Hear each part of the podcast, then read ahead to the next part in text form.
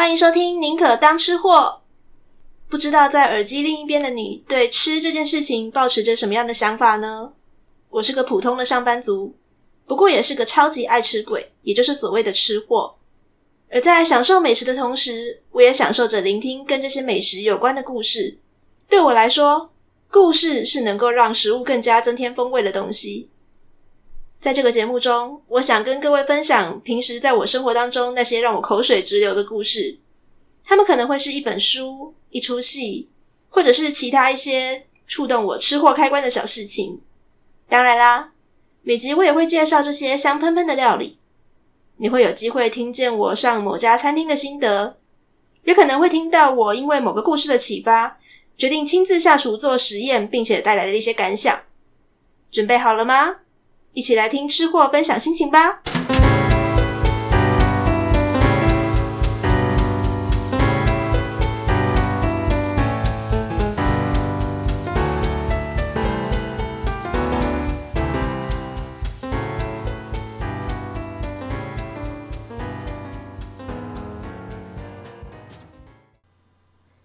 安安，大家欢迎收听《宁可当吃货》。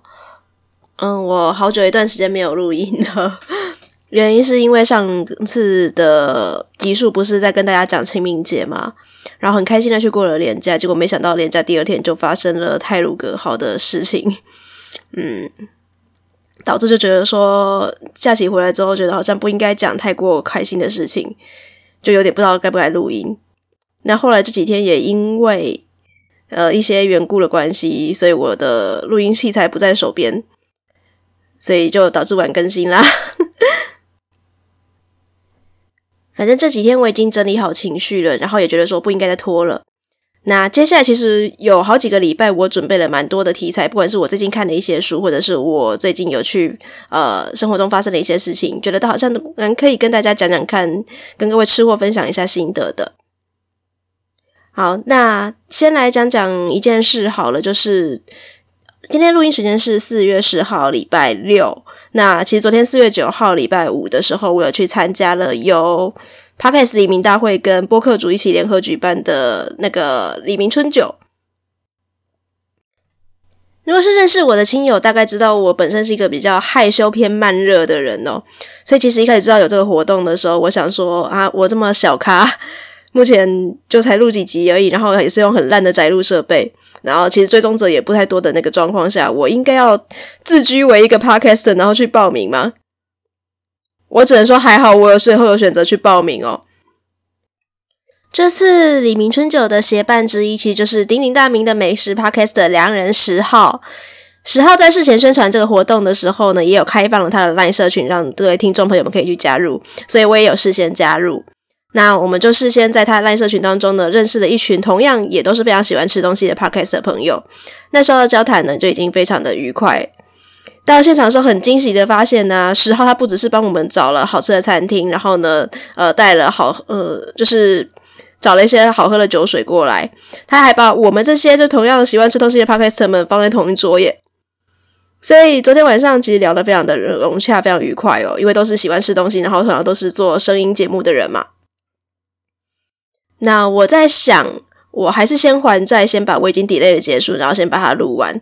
但是李明春酒的心得，我可能会做一个小小的特别篇来跟大家分享一下。如果是昨天有看到我 po 出来的现实动态，觉得说，诶，好像蛮好玩的，这是怎么回事？想要感受一下昨天李明春酒的现场气氛的话，可以去先听听看一个 podcast 节目，叫做叙事圈，他也是昨天跟我们同桌的 podcast 之一哦，是一个八年级的媒体工作者，我觉得他蛮了不起的。好，Anyway，昨天叙事圈的阿燕呢，他就有拿了简单的收音器材，采集了他遇到的一些 podcast，然后呢，让每个人用一分钟的时间来介绍自己的节目，所以这个当中当然有包括我啊。大家如果去听看阿燕的那个特辑片的话，就可以听到了很多 podcaster，呃，可能是跟我一样菜，或者说已经有一些规模的人。然后呢，不管怎么样，都可以感受到大家做节目的热情。那大家就可以先听听看喽。好，我们这期节目正式开始喽。不知道大家对宁可当吃货的每一集的取材的方向会不会有一点好奇呢？呃，虽然我的说法是说呢，我会讲各式各样生活当中遇到的事情，或者是我读了书啊，或者是电影方面。那如果大家有发现的话，可以知道说，很明显的读书占了蛮大一部分的。原因之一当然是因为我自己很喜欢看书啦。但我必须说，本来的我只是一个很普通的吃货，就是爱吃东西而已。然后真正打开我去，呃，怎么讲，欣赏美食，然后跟其他的感官事物的连接这件事情的话呢，我觉得是跟读饮食文学这件事情有蛮大的直接关联。当然，讲到所谓的饮食文学作家，有很多很多人都可以提起啊，像是舒国治啊，像是呃蔡珠儿啊，这些人他们都写过很精彩的作品。那包括我今天要讲的一位，算是台湾的饮食文学界里面算是蛮前辈的一个人，就是林文月。应该蛮多人，只要你有读过高中的话，应该都对林文月这个名字有一点印象嘛。对，连横的外孙女。好，关于他的背景，我们就不太需要再细谈了。各位自己回去看高中课本哦。Anyway，我觉得我会对饮食文学这件事情这么有兴趣，也是来自于呃高中的时候有读到林文月的课文。那个时候我们学校所选的国文课本是用龙腾出版社的版本，那龙腾选的呃课文是把林文月的《饮膳杂记》的萝卜糕这一篇，然后选进来。虽然说私立高中的做法呢，常常就是会为了要赶进度，我们会希望就是说可以让学尽可能的让学生，然后呃超前进度多读一点东西嘛。所以呢，大部分对于这种白话文的课文啊，老师都会讲一些重点的，然后叫大家自己去看，然后花很多很多的精力的在讲文言文的课文。然后呢，读完文言文的课文之后，接下来老师还会去找各式各样的那个一些作家的那个名篇们，然后呢来作为补充教材让嗯同学们读。但即使如此啊，哎，我觉得高中同学啊，如果你现在有在听这一集的话，你大概也对这一课有点印象啊，就是那个讲了很多萝卜糕的做法的那一课。在《饮膳杂记》这本书里面，其实林文月有自己写到，他最喜欢的一道菜，并不是被选为课文的这片萝卜糕哦，而是他讲说他最喜欢的一道菜是潮州鱼翅。我们那时候国文老师，他除了课文本来就有选的萝卜糕以外，也有在找了潮州鱼翅这篇让我们读。一个人最喜欢吃的东西能够是鱼翅，你就可以知道说他的家世背景、他的生活圈如何了。那我简单跟大家讲一下潮州鱼翅这篇文章的一些结构架构，然后还有一些我读完特别有感觉的段落。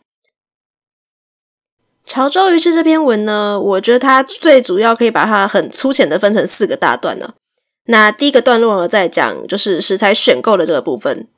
从这边其实就可以看得出来，林文月她的生活是一个贵妇的生活，因为她在挑食材的阶段就非常讲究了，不管是鱼翅的颜色、形状，还有长度都非常的要求。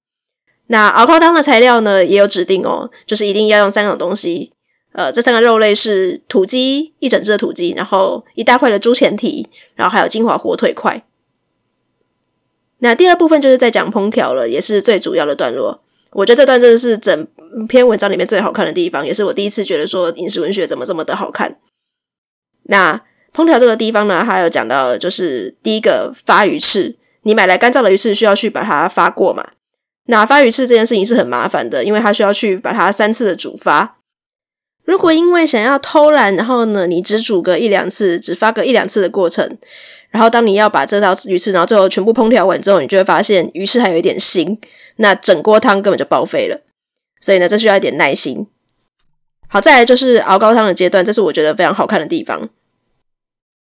我刚有说过，就是要挑三种肉类来熬高汤嘛，然后这三个肉类都非常大，然后完全不切开哦，所以要准备一个很大的大锅。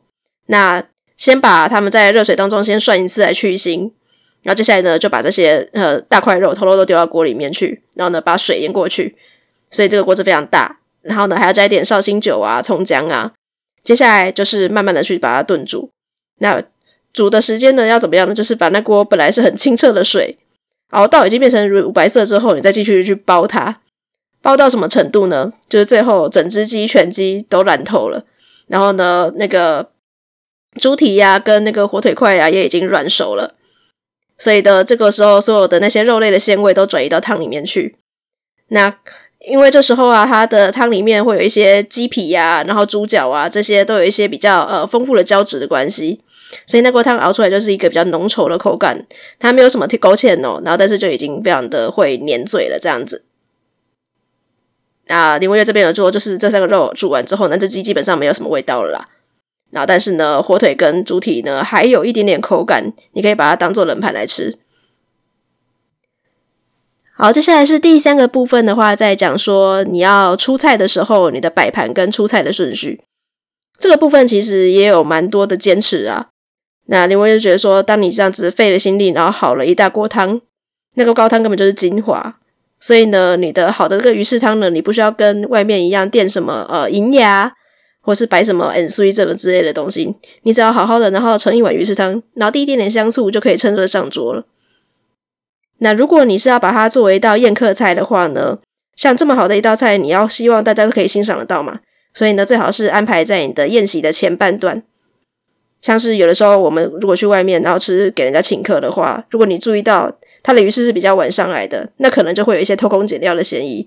因为大家通常在宴席后半段的时候，不是已经吃的差不多，所以没什么胃口再去欣赏后面上的菜了嘛。然后以上这三段呢，都在讲说跟煮本身比较有关系的东西，然后用很大一部分来描写。最后一个部分呢，稍微轻描淡写一点点，然后但是呢，是我觉得呃。林文月的特色啦，他就是在讲情感连结的部分，在写说他会做这道菜呢，主要是为了要对父亲的一些呃孝心跟照顾，因为父亲的牙齿不好，所以他会煮这种就是比较呃没有那么需要费劲去咬的食物，然后呢，但是又有那种山珍海味的滋味。那同时他也会就是煮这道菜呢，来请一些他的老师，都是为了孝敬对方。OK，刚刚很快速的带大家 review 了一下潮州鱼翅这篇文章。那我必须说，夯不啷当他写了这么多哦。当我读完这篇文章之后呢，我觉得有点晕。这是贵妇的生活。那其实我读完之后呢，我只冒出了几个很肤浅的念头啦。第一个就是，哦，这位小姐的口袋好深。第二个念头，哦，这个贵妇的时间有够多。花了三天在煮鱼翅，然后还花了一整天在熬汤。第三个念头就是，哦，鲨鱼好可怜哦，有必要吗？这是因为其实我到现在我还是吃不懂这么昂贵的鱼翅，它的美味在哪里去。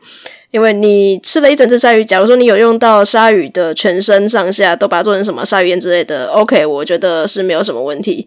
但如果只是为了取鱼翅哦，嗯，不好意思啊，我个人觉得鱼翅这个东西没什么味道，还卖那么贵，然后只是一个排场而已，所以我个人是吃不太懂鱼翅的美味。然后第四个念头就是，今天我想要做这一集的重重重重点了，就是。我刚不是说了我对鱼翅没什么兴趣吗？但是那锅汤写的看起来也真的是太太太好喝了，所以简单来讲，就炒作鱼翅这篇文章我读完之后呢，我的唯一一个念头就是我想要学那锅汤怎么喝煮，或者是我想要喝喝看那锅汤。大家有发现吗？这一集的主题名称叫做鸡汤，诶，没错，讲了到现在十几分钟，我们终于要进主题了。吃鸡这件事情啊，其实我觉得好像全世界各地的话都可以接受到吃鸡这件事情，应该只要有人烟的地方都有人在吃鸡吧。那其实我觉得这个推敲一下的话，还是蛮容易理解的。第一个是，只要你不是素食者的话，你的人都会想要吃肉。那但是因为宗教文化的影响，有一些地方不吃牛，有些不吃猪。那反正各式各样的禁忌综合起来的话呢，比较容易被。就是被驯养到几乎每个文化圈都有生活的鸡，然后呢，应该算是比较大家都可以接受的口味啦。所以呢，这个东西是比较没有什么禁忌。所以呢，世界各地都有吃炸鸡的习惯，或者是各式各样的特色鸡料理，也包括了炖鸡汤。说起来很好笑哦，本来为了制作今天这集节目，我想说我要来讲鸡汤，那我就很兴冲冲的去找了很多跟鸡汤相关的小故事。那不过后来我觉得说，好像塞了这么多。那在短短的三十分钟以内的节目内容，然后塞了这么多小故事，我好像有一点点对听众超过负担，所以我觉得今天这一集我就专心的讲食物这件事情好了，不要掺带太多的故事。那有机会以后再讲了哈。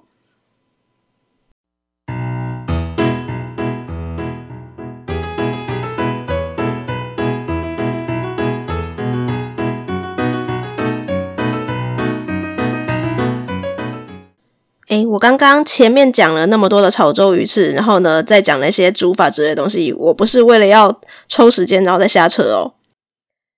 事实上呢，鸡汤我觉得应该只要你不是个素食者，蛮多人都有喝过的啦。那我也喝过很多我觉得很好喝的鸡汤。那以前我最喜欢喝的鸡汤就是人家在板德的时候上的第一道的那个全鸡的鸡汤，是象征 Kigay 的意思嘛。不过我觉得那个好喝虽然好喝，但都是属于比较清澈的那种鸡汤。那那个当然也是喝起来的话，也是令人蛮相当满足的。但自从读过潮州鱼翅那篇文之后，我就对文章里面写过那种煮到乳白色的，然后呢会甚至会有点黏嘴的那种鸡汤感到很好奇。但是我都没有喝过啊。直到我来到北部之后，然后终于有机会喝到了某名店体系的砂锅鸡汤。应该有些人知道我在讲哪一间啦。那不管，等一下再介绍。反正那时候我喝到的时候，我真的觉得惊艳。第一个是光看卖相，诶，是那种真的如同我所读过的书里面写的乳白色的汤，诶。然后第二个是，呃，还没喝之前我就已经看到它上面结一层膜了啦。然后喝下去，第一个，哦，这个口感真的是浓鲜咸，然后呢又有又有一点点的黏嘴。然后就看它的那个材料里面，果然有那个火腿跟猪脚，然后还有那个厚重的鸡皮，所以看得出来它就真是熬过了鸡汤。然后，但是因为潮州鱼翅里面那篇文章不是有写到说，呃，当你这样子大火，然后呢，那样炖了好久好久的蹄酱之后呢，你那整只鸡都会没有味道吗？所以我想说不会吧，那这个鸡会不会也是同样的味道？所以我就一吃，诶，鸡肉还是很有鲜味耶，虽然是比较软一点。所以我在想说，到底这么好喝的鸡汤，我是呃用什么方法来煮的？不会像林文月然后所说的那样子，整只鸡已经没有味道了。那我特别的有去查了一下，好喝的这种鸡汤呢是要怎么样的煮？这其实以科学的角度来讲呢，你要那种很清澈的汤的话，它就是慢火，然后慢慢的细胞，去把它那个整个鲜味全部炖出来。但如果你是用大火下去熬的时候呢，因为那个油脂，然后呢被翻滚过的关系，然后呢会跟水一起结合，变成乳化，它就会变成乳白色的汤。那这个时候的我汤的味道喝起来就会比较浓郁一点点。然后再来是，如果你想要炖出来那个好喝的鸡汤，你不只想喝汤，然后也想要吃肉的话呢，呃，一般来讲，如果你想让那锅汤的味道好很好喝的话，你可以要你要从那个冷水的时候，然后就把你的那个鸡肉就放下去一起煮一起煮，然后让原料从低温的时候慢慢升高，等到你那锅汤熬好的时候呢，它整锅汤的那个营养跟甜味全部都已经那个释放出来了。但是这个时候呢的缺点就在于说，那你的整只鸡也已经被炖烂了，没有味道了。那如果你想吃的是那只鸡的肉质的话，你就是从热水的时候才会开始炖煮。但这个的缺点就会是你会吃到很鲜嫩、好吃、鲜甜的肉，但是那个汤会比较没有那么多的味道。那可能就会靠需要靠一些呃味精之类的东西，然后下去调它。那如果你想要吃到原汁原味的汤跟鸡，你都想要怎么办呢？就是用鸡高汤来煮鸡。那这样你的那锅汤就会变得更复杂喽。那我去吃到这家名店，呃，已经有有些人知道这家店了，但我还是讲一下哦。他标榜的时候，他们的汤怎么煮呢？是用整只老母鸡，然后金华火腿跟呃猪脚一起来炖煮的。那煮了大概这样子，呃十几个小时之后呢，那锅高汤再去把整只老母鸡，再放另一个毛老母鸡呢到高汤里面去，然后再继续的炖煮。所以它这样子十几个小时不停火所炖出来的汤既鲜美，里面的肉又好吃。这家餐厅应该蛮多人都有印象的啦，就是台北有一个蛮知名的那个，虽然它标榜它叫川菜，那但是我觉得它其实已经就是有调和过复合式的口味了，它就是纪元餐厅哦。严格说起来，我吃的也不是纪元，是它的二代，然后所开的鸡窝。在还没出社会之前呢，其实就有听过蛮多人都在说，台北的老餐厅当中，纪元算是鸡汤非常厉害的餐厅哦。那我也看过相关的报道，就除了我刚刚所说的它的那个标榜的鸡汤的炖法之外，然后另外只要你有经过那个敦化南路的那一带纪元本店的一楼，你就会看到一个壮观的画面，就是好几个砂锅，然后在那边不停火。你二十四小时经过的话，我永远都有砂锅鸡汤在那边熬。那这个鸡汤呢，它在台北真的是蛮知名的餐厅，就是甚至连很多的外宾来台北人，然后都会呃喝这个餐，呃有被招待喝这个鸡汤这样子。那我刚刚所说啦。我吃的是二代店的鸡窝，原因是因为纪元它是老字号的餐厅嘛，那它的桌数、它的份数都很大，你的一锅鸡汤大概是八到十人份的那个分量哦，很大一盆的，对，我用盆来形容。然后呢，它的菜的分量也都是大概很大一盆的，大八到十人份这样下来。所以呢，你整个这样子上桌是非常壮观的画面。但问题是，我在北部，我也很少有遇到这种真的是需要宴客的状况况啊，没有人可以陪我吃鸡圆，那我只能够跟就是亲友们，我们一起去吃他二代店鸡窝而已。所以这几年下来，只要有我个人呃有想要特别的想要去吃嗯鸡汤的时候呢，我就会揪大家一起去吃鸡窝。那近期的时候呢，我也有跟我男朋友，然后还有就是他的那个姐姐们啊，然后一起又约去吃了一次鸡窝。那大家当然也是对他的那个呃汤，然后蛮赞许的。那另外的话，我觉得鸡窝很令人称赞的一点是，因为它是二代店嘛，然后走的是比较精致化，适合小家庭的分量，所以它很多的菜都可以点大中小份。那我们都点小份的那个呃呃价钱来看的话，其实都跟热炒店差不多了，而且它上炒上菜速度也跟热炒店差不多。几乎算是我们刚点完餐，然后没过多久菜都已经全部上齐了。这样子在肚子饿的时候吃的时候是非常的 觉得很满足了。那虽然姐姐也说就是这家菜的呃这家的菜然后处理的不错，然后也说这个鸡汤啊好喝归好喝，有点贵，他可以自己炖给我们喝。但我是觉得说呢，已经知道他的煮汤需要这么的搞刚，我还是宁愿花这点钱去让人家为我们服侍了，因为你煮一锅汤。然后要花掉那么多的食材费跟那么多的时间，然后最后煮出来还不一定好喝。我觉得，呃，虽然我是一个爱好烹饪的人，不过这就算了。那除了刚刚所说的好喝的鸡汤以外呢，也想要讲讲看鸡窝的几道，应该说纪元鸡窝体系的几道，呃，我觉得蛮值得推荐的小菜，像是鸡汁葱饼。呃，鸡窝只有卖鸡汁葱饼，就是薄的饼而已。那听说纪元本店呢，它有除了就是薄饼之外，还有那个厚的葱饼。那 anyway，我们去吃的都是鸡汁葱饼，它的吃法其实就是跟北方的筋饼差不多。那饼本身有淡淡的鸡汁的味道啦。不过最好吃的是你要包它的一些菜来吃。那适合包的菜呀、我们每次去其实包的菜都不太一样。我个人觉得都还蛮好吃的。点一些比较干的菜肴的话，都是蛮值得包葱饼吃。像是我们目前有包过京酱肉丝、呃香根肉丝，还有什么？嗯，干煸四季豆这种的。我觉得都还跟金饼、跟葱饼，然后包起来算是搭的。那如果是偏冬天时节的时候呢，我可能会点的是豆苗虾仁。我觉得它豆苗虾仁就是清处理的算是清爽，然后呢，呃，也非常的鲜嫩。那再来是甜点的部分啊，像这种外省餐厅还蛮可以看得到的一道菜是锅饼，不管是枣泥啊、豆沙、芋泥锅饼这种，然后去干煎的锅饼，但。锅饼这种东西，如果处理的不好的话，其实是有油耗味的。先前吃过鸡窝的锅饼，我觉得这方面处理的算是还不错，只是刚好就是这一次的聚餐的时候没有点到啦。好，以上这几道是我所吃到我觉得蛮值得推荐的鸡窝，除了鸡汤以外的小菜。讲回到鸡汤哦，我不是说我蛮喜欢揪大家一起去鸡窝吃饭吗？原因是因为我觉得说，除了那锅汤本身稍微高价一点点之外，菜算是还蛮平价的，可以点大中小份。然后，尤其是像这种乳白色的汤，我以前没有喝过。然后，这种带胶质的感觉，我真的是觉得说喝到非常的享受哦。那也有一些人听完之后呢，其实是对我嗤之以鼻。他说：“但是因为你没有去吃过纪元本店，好吗？大家都标榜说鸡窝的汤是从纪元直接运过来的，然后味道一模一样。但是有去喝过的人说，就会对我嗤之以鼻，说真的是有差。那好啊，我在这边公开征求，有没有人要跟我一起去吃纪元本店？”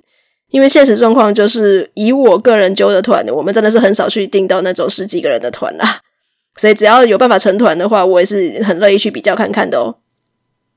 好，今天的闲聊就到这边，省去了很多很多的小故事。不晓得大家对于这种偶尔的纯粹讲食物的部分还喜欢吗？好，稍微岔题一下下哦。除了刚刚所说的那个呃李明春酒的特别篇之外。我准备了蛮多的题材，都是跟书有关系，所以接下来就会回到跟书有关系的讲故事的模式喽。